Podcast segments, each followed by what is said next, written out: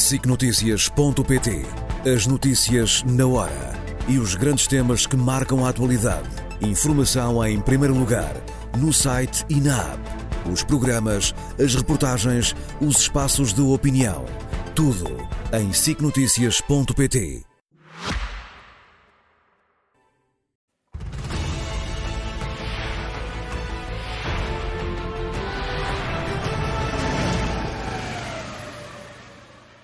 E a questão da Ucrânia, militar, diplomática, política, vai ocupar grande parte de leão hoje da Guerra Fria, mas vamos começar, Nuno, por falar de Gaza.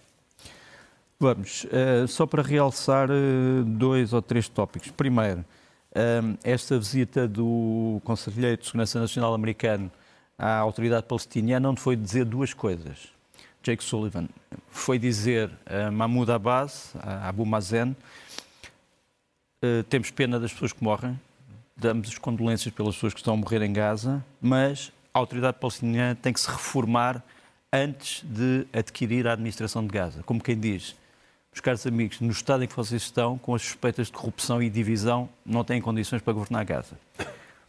Outra coisa que a evoluir muito rapidamente, o que temos que dizer é que no terreno a situação está. O Hamas há pouco tempo referiu que tinha destruído vários blindados uh, israelitas, não há nenhuma prova disso. Aliás, temos um vídeo que mostra o contrário que os blindados israelitas com o sistema Trophy, que é um sistema antimíssil, uh, consegue evitar mesmo os foguetes que o tentam atingir na sua torre.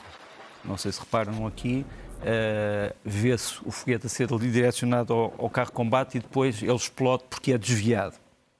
Portanto, não há, não há propriamente nenhuma notícia de que uh, o exército israelita seja menos do que indestrutível nesta ofensiva. É um exército enorme, é um exército que está habituado a combater, o Hamas não está. Uh, pelo menos uma guerra convencional. Portanto, nesse aspecto não parece haver um, grandes alterações, embora aquilo que nós saibamos é que neste momento, minuto a minuto, está a haver combates desesperados dentro dos túneis.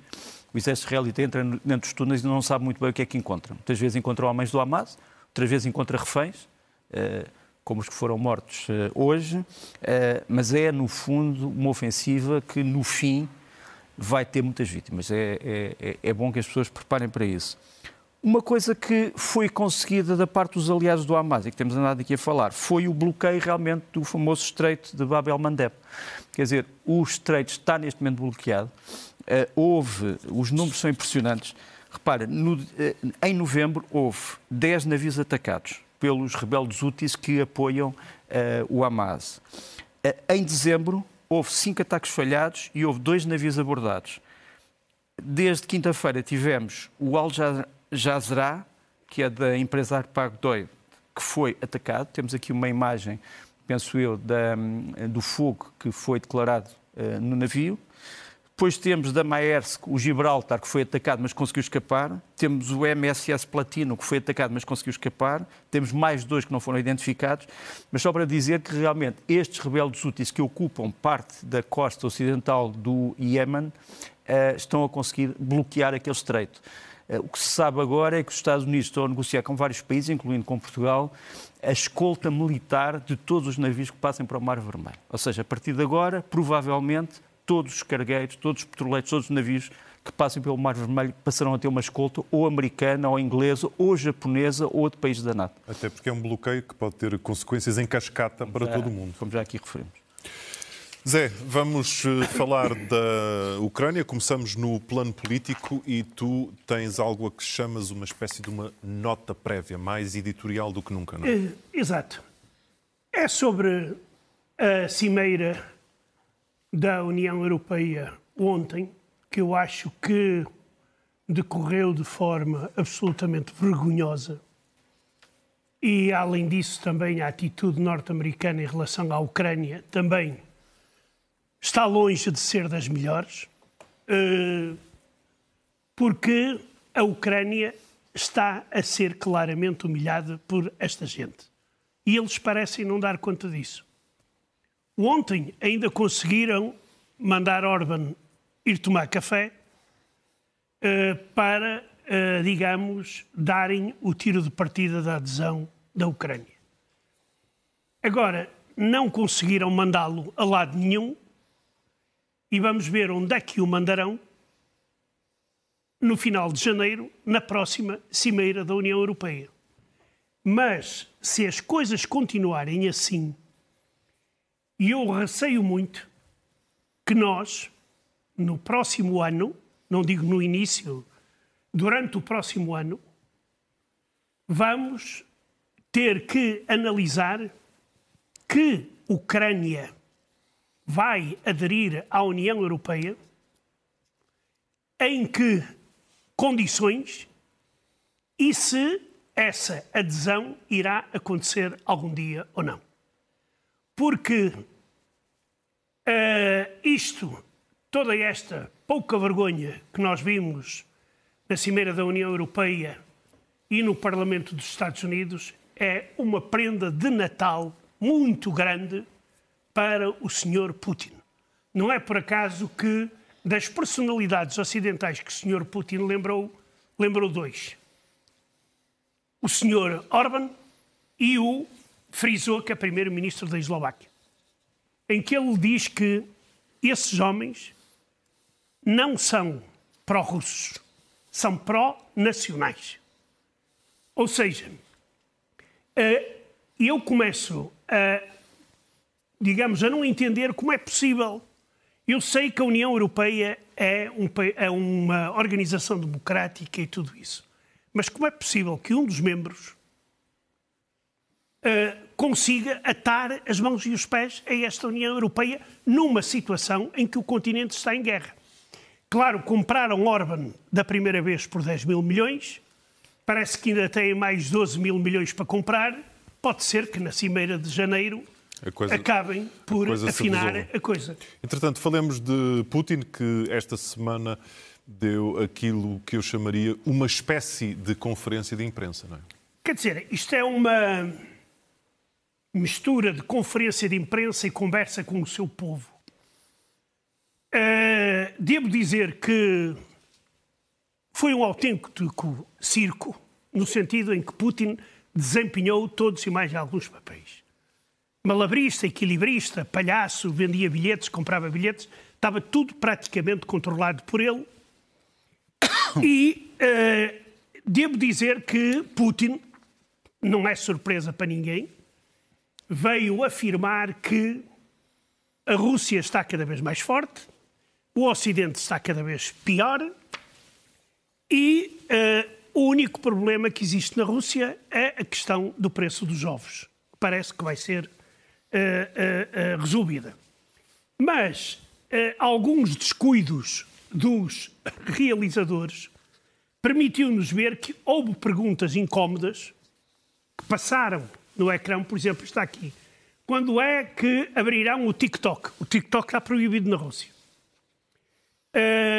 ou, por exemplo, esta quando é que os russos irão voltar a comer uh, caviar preto? Uh, ou então ainda há outras mais fortes.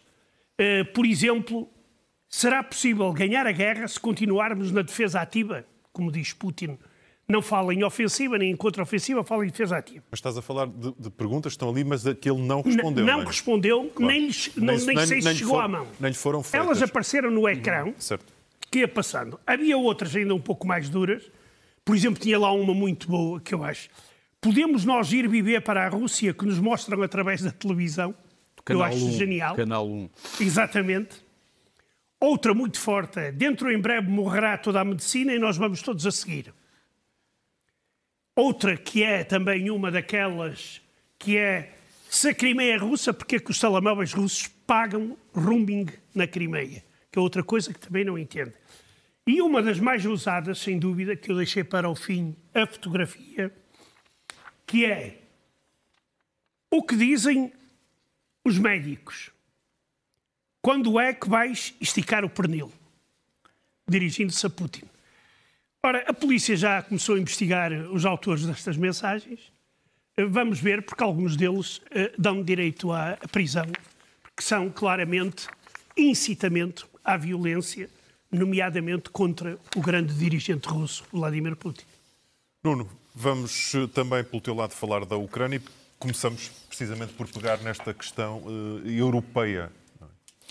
Sim, eu tenho uma visão muito diferente sobre o que se passou. Um, primeiro, pergunta: como é que isto é possível? É possível porque os tratados da União Europeia uh, assim o dizem. Uh, não só a União Europeia é um espaço que, na política externa, para o meio, para o mal e para o bem, uh, é preciso uma regra da consensualidade, da unanimidade, como não há nenhum procedimento para expulsar países da União. O que pode haver é um país que sistematicamente desrespeita as normas da União, pode ser suspenso, mas não pode ser expulso. Uh, portanto, essa, essa é uma resposta fácil. Houve três pontos, um deles, ou dois deles foram uma vitória para a Ucrânia, um deles foi um adiamento. Vitória para a Ucrânia, obviamente, este estatuto simbólico do começo das negociações, que foi logo recebido no Kremlin como uma espécie de uma declaração de guerra, e é bom saber o que é que o Kremlin acha bom e mau para sabermos o que é que é verdadeiramente bom e mau. Depois a questão dos fundos, mas os fundos há dois problemas. Primeiro, o Sr. Orban conseguiu que para já não houvesse fundos comuns, mas já se explicou que quando for a reunião de dia 25 ou 26 de janeiro, duas uma. Ou o Sr. Orban concorda, ou a União Europeia tem um plano B, que é os países da União Europeia exercerem uh, auxílios financeiros bilaterais ou passarem de fundos gerais para empréstimos. E, portanto, o dinheiro chegará lá de qualquer maneira. O terceiro ponto, que tem sido muito pouco uh, salientado e que é importante, é que, apesar de ter havido primeiro uma, uh, uh, uma oposição da Áustria, que é um outro país também interessante neste aspecto, foi aprovado o pacote o 12 pacote de sanções contra a Rússia. E esse pacote de sanções contra a Rússia é muito importante porque implica para já que se vai mexer num grande setor de atividade que estava intocável, que são os diamantes que a partir de janeiro começarão a ser sancionados também. E, como sabes, há uma grande empresa russa, Alrosa, que uh, vive sobretudo dos diamantes e eles enriquecem o tesouro russo. O Zelensky não se manteve uh, quieto, foi uh, na Norue à Noruega no, seu, no, avião presidencial ucraniano. Os ucranianos agora têm um avião presidencial, um Airbus 319. Ele foi falar com dois tipos de países da Escandinávia: os países que são membros da União Europeia e os países que são membros da NATO. E conseguiu um acordo financeiro e militar da maior parte destes países, o que foi importante. Depois esteve também na, no Conselho Europeu, portanto, com os presidentes e os chefes uh, de Estado que têm poderes executivos e tratou-os a todos como colegas. Foi uma coisa que foi logo nos, nos uh, os bloggers russos disseram logo, mas o Zelensky aparece aqui por videoconferência e trata os outros por colegas. Terceiro, o senhor uh, Michels, portanto, o presidente do Conselho, veio para a rua dizer a Ucrânia e a Moldova serão membros da União Europeia, não sabemos quando, mas começam agora as negociações. Foi uma espécie de um anúncio simbólico feito na rua, eh, digamos, para, para o povo, para o chamado povo europeu. Depois houve um acordo continuar a apoiar os refugiados ucranianos e, como este mapa mostra aqui, a Europa passará agora a ser de Lisboa a Luansk. Isto foi um mapa logo feito pela Ucrânia para celebrar este pré-acordo eh, de negociações. Depois, a seguir, o um mapa dos refugiados. Eh, nós vamos ver que a Ucrânia tem cerca de 4,2 milhões de refugiados fora da Ucrânia. Tens aqui os países que acolhem os ucranianos. Portugal acolhe bastantes, mas os países que acolhem mais são, sobretudo, os países da Europa Central e isto vai se manter. Por fim, para acabar isto, eh, só para dizer que o Reino Unido e ah, a Polónia com o novo governo, começou a enviar outra vez material militar para a Ucrânia. Estes são os morteiros autopropulsados eh, RAC, os mais modernos que existem neste momento e que já estão na frente. E, por fim, o auxílio do Reino Unido e da Noruega à nova marinha uh, ucraniana, com uh, o envio de dragaminas, com o envio de especialistas. Isto foi anunciado com pompa e circunstância, no fundo, para dizer estamos dispostos a criar uma marinha ucraniana que possa controlar o Mar Negro e, sobretudo, as zonas que são zonas vitais, porque são as suas zonas territoriais. Zé, neste Jornal da Noite voltamos hoje a falar de Kadyrov. Sim, mas antes eu queria dizer ao Nuno, Deus te ouça, Nuno. O teu otimismo... Não, isto são só factos, eu, não tem a ver com entidades sobrenaturais. Exato, não, mas é só são para só factos, são só que as coisas corram são só, são só segundo esses factos. Nós voltamos a falar de Kadyrov, deste uh, digamos, representante de Putin na Chechênia, porque ele, uh, antes ele já tinha elogiado o filho por ter espancado um jovem russo que está detido por ter queimado o Corão, o livro sagrado dos muçulmanos. Agora, e ele veio dizer, este senhor Kadyrov, que uh, o filho dele castigado. Mas porquê? Se bateu num agente, devia era ter assassinado. Ele diz isto. Ainda, ainda fez pouco. Uh, ainda fez pouco. Isto disse em direto ao povo, numa daquelas conversas semelhantes à do Putin com o seu povo. E ele sublinha que o filho considera que atuou muito bem e que para o filho seria uma grande honra se passasse cinco ou seis anos na cadeia uh, se fosse condenado por aquele ato uh, bárbaro. Ou seja, quer dizer, aqui uh, nós estamos perante uma zona onde claramente já não funciona o, a lei russa, funcionam outras, nomeadamente uh, Kadyrov veio reconhecer que, entre outras coisas, gosta muito de mulheres e que o profeta permite ter até quatro mulheres, o que é proibido por lei na Rússia, mas todos nós sabemos que entre os muçulmanos russos uh, uh, a poligamia é o pão nosso de, de cada dia. Ou seja, Putin não controla o país. E eu acho que vai ter sérios problemas, nomeadamente com este senhor, caso as coisas se compliquem em termos internos. Nuno, falemos da situação uh, da Ucrânia, da capital da Ucrânia, neste, neste caso. É? Uh, eu iria falar exatamente da relação neste momento entre os Estados Unidos e a Ucrânia. O que é que os Estados Unidos estão a fazer? Eu acho que aí estamos os dois de acordo, eu e o Zé Milhares, que o que se passa em Washington é uma pouca vergonha, ou seja, os, os, os partidos uh, americanos estão a colocar as suas questões internas à frente daquilo que devia ser o interesse comum, uh, que acho que é a ajuda à Ucrânia, acho que todos eles sabem que esse é um interesse comum. Uh, há uma boa notícia, é que o Congresso americano já não vai para férias tão cedo, era para ir para férias agora, mas vai continuar a discutir o pacote de ajuda à Ucrânia para a semana. Vamos ver se chegará a um acordo. Há quem diga que podemos chegar. E uh, realmente o Zelensky foi falar sobre isso a Wiesbaden, uh, onde está o comando americano para a Europa e para a África. Foi recebido com pompa e circunstância, três generais americanos à espera, uma série de ucranianos que estão a ser treinados aqui também à espera. O Zelensky acabou por explicar o que é que está a passar no campo de batalha, os generais explicaram-lhe que estão perfeitamente ao seu lado. E para rematar esta questão sobre os Estados Unidos, uma decisão muito interessante. O Congresso americano um, aprovou uma decisão que diz que se os Estados Unidos quiserem sair da NATO, se houver um presidente dos Estados Unidos quiser tirar o seu país da NATO, terá que o fazer apenas depois de haver uma lei do Congresso. Perguntas-me assim, mas isto dirige-se a quem? Bom, uh, somos capazes de adivinhar. Somos sim. Zé, falamos eh, de uma situação eh, preocupante que tem a ver com problemas com aviões na Rússia. Eh, muito. Se alguém quiser fazer turismo radical, é meter-se em aviões civis russos e voar, porque uh, só este mês uh, ocorreram 15 graves problemas com aviões russos. Incêndios em motores, curtos-circuitos, problemas no trem de aterragem. Por exemplo, um dos últimos acidentes foi particularmente grave em Moscou, quando um avião que vinha de Khanty-Mansiysk, que é no norte da Sibéria, aterrou com problemas no trem de aterragem e, além dos 104 passageiros transportava 19 quilos de substâncias radioativas. Até agora, os pilotos têm feito milagres e não têm sido recompensados por isso. Por exemplo, aqueles pilotos que fizeram aterrar o navio, o avião, eh, na Sibéria, num campo de milho, eh, foram eh, pura e simplesmente despedidos.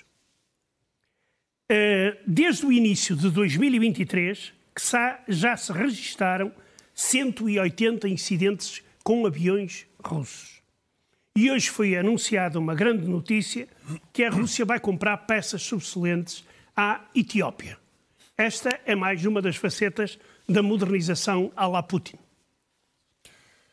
Nuno, agora sim vamos falar do. Estamos tranquilos. Estamos, estamos, estamos tranquilos com as peças Eu, da Etiópia. O meu, o meu silêncio é a minha tranquilidade. Sim. Há pouco saltei um tema porque ah. estava nesta coisa do põe óculos, tira óculos e falhou-me falhou o tema. Agora sim vamos falar das, operações, operações no, no, terreno da, da Ucrânia. Eu, eu ia ilustrá-las, dado que tínhamos falado delas eh, ter, na terça-feira. Da terça-feira para hoje uh, houve poucas alterações, mas gostava de mostrar quatro, quatro elementos gráficos.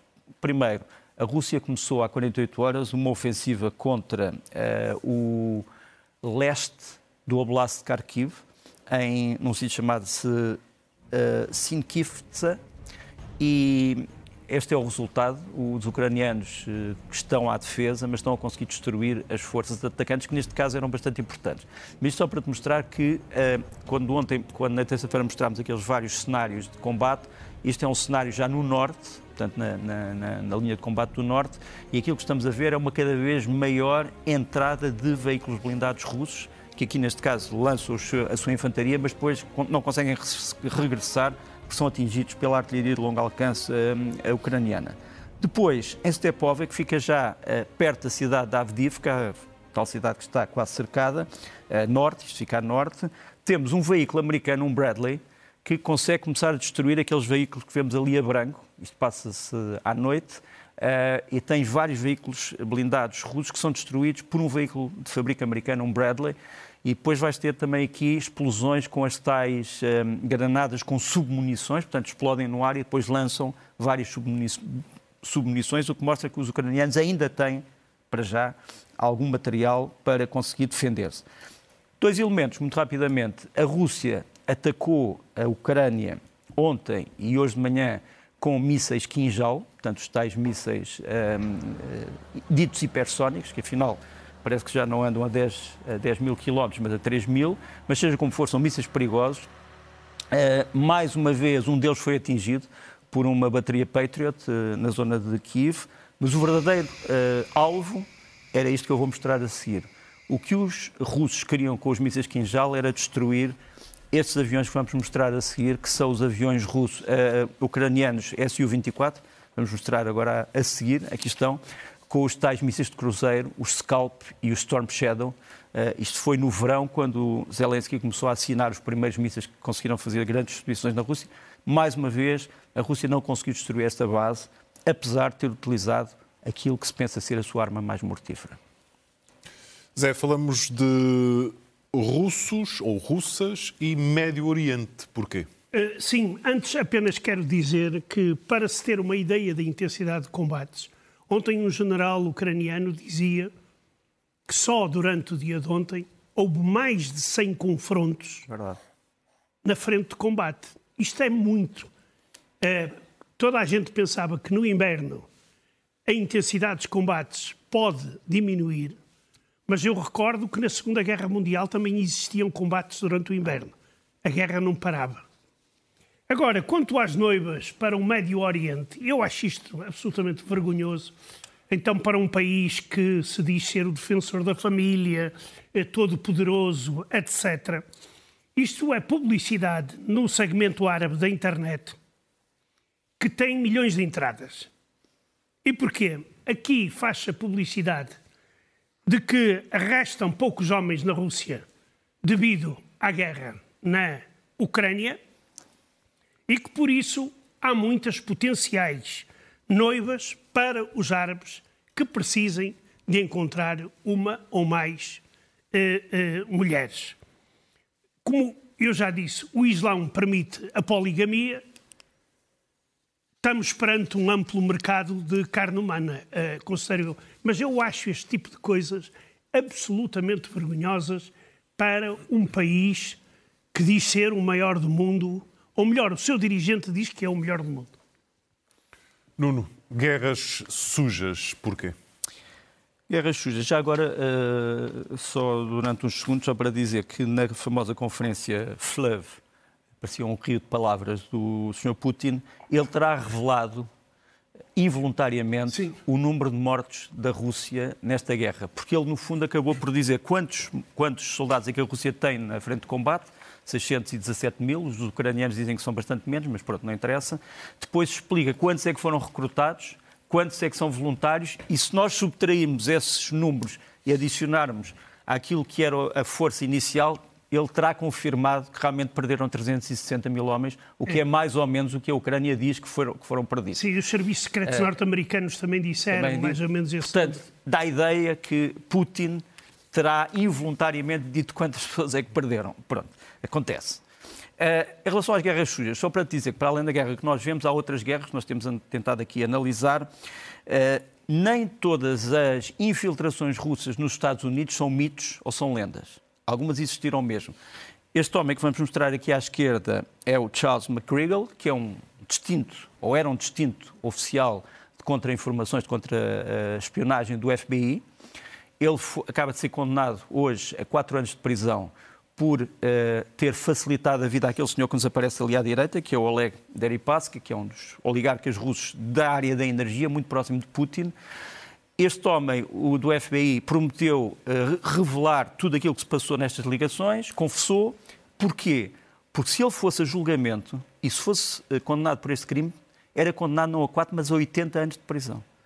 E, e é só para mostrar que realmente a Rússia soube encontrar as pessoas certas para penetrar dentro do sistema hum, de segurança americano.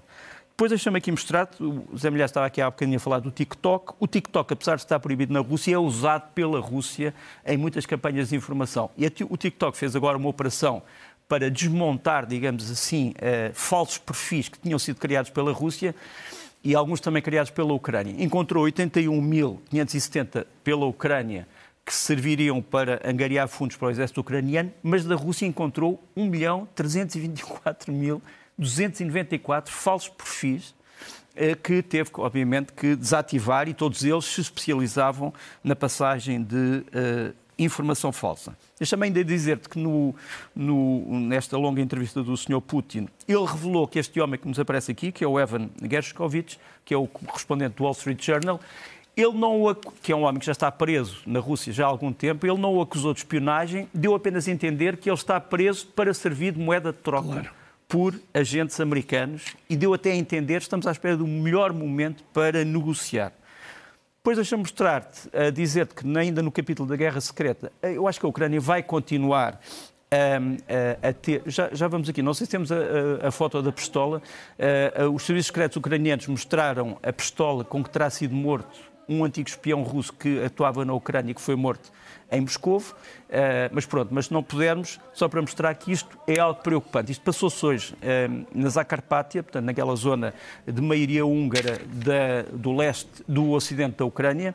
Eh, Discutia-se numa reunião municipal uma série de problemas e há um homem que entra com quatro. Aqui está a pistola, isto era a tal pistola dos serviços secretos. Portanto, os ucranianos não só eliminaram aquele homem, mas deixaram aqui a pistola com o que ia eliminar e isto passou-se em Moscovo.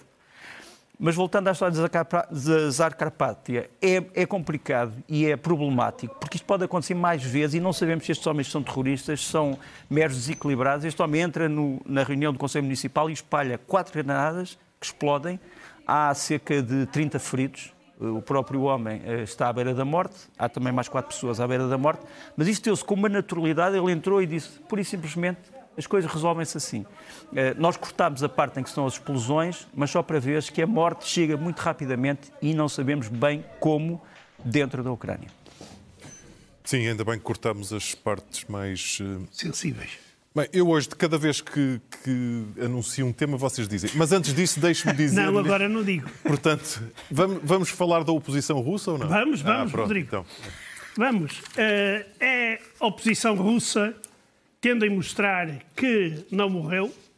Isto não obstante nós sabermos que Navalny anda desaparecido, que desapareceu da colónia penal em Vladimir e deve ter sido mandado para algum lugar, mas o Kremlin diz que não sabe o lugar.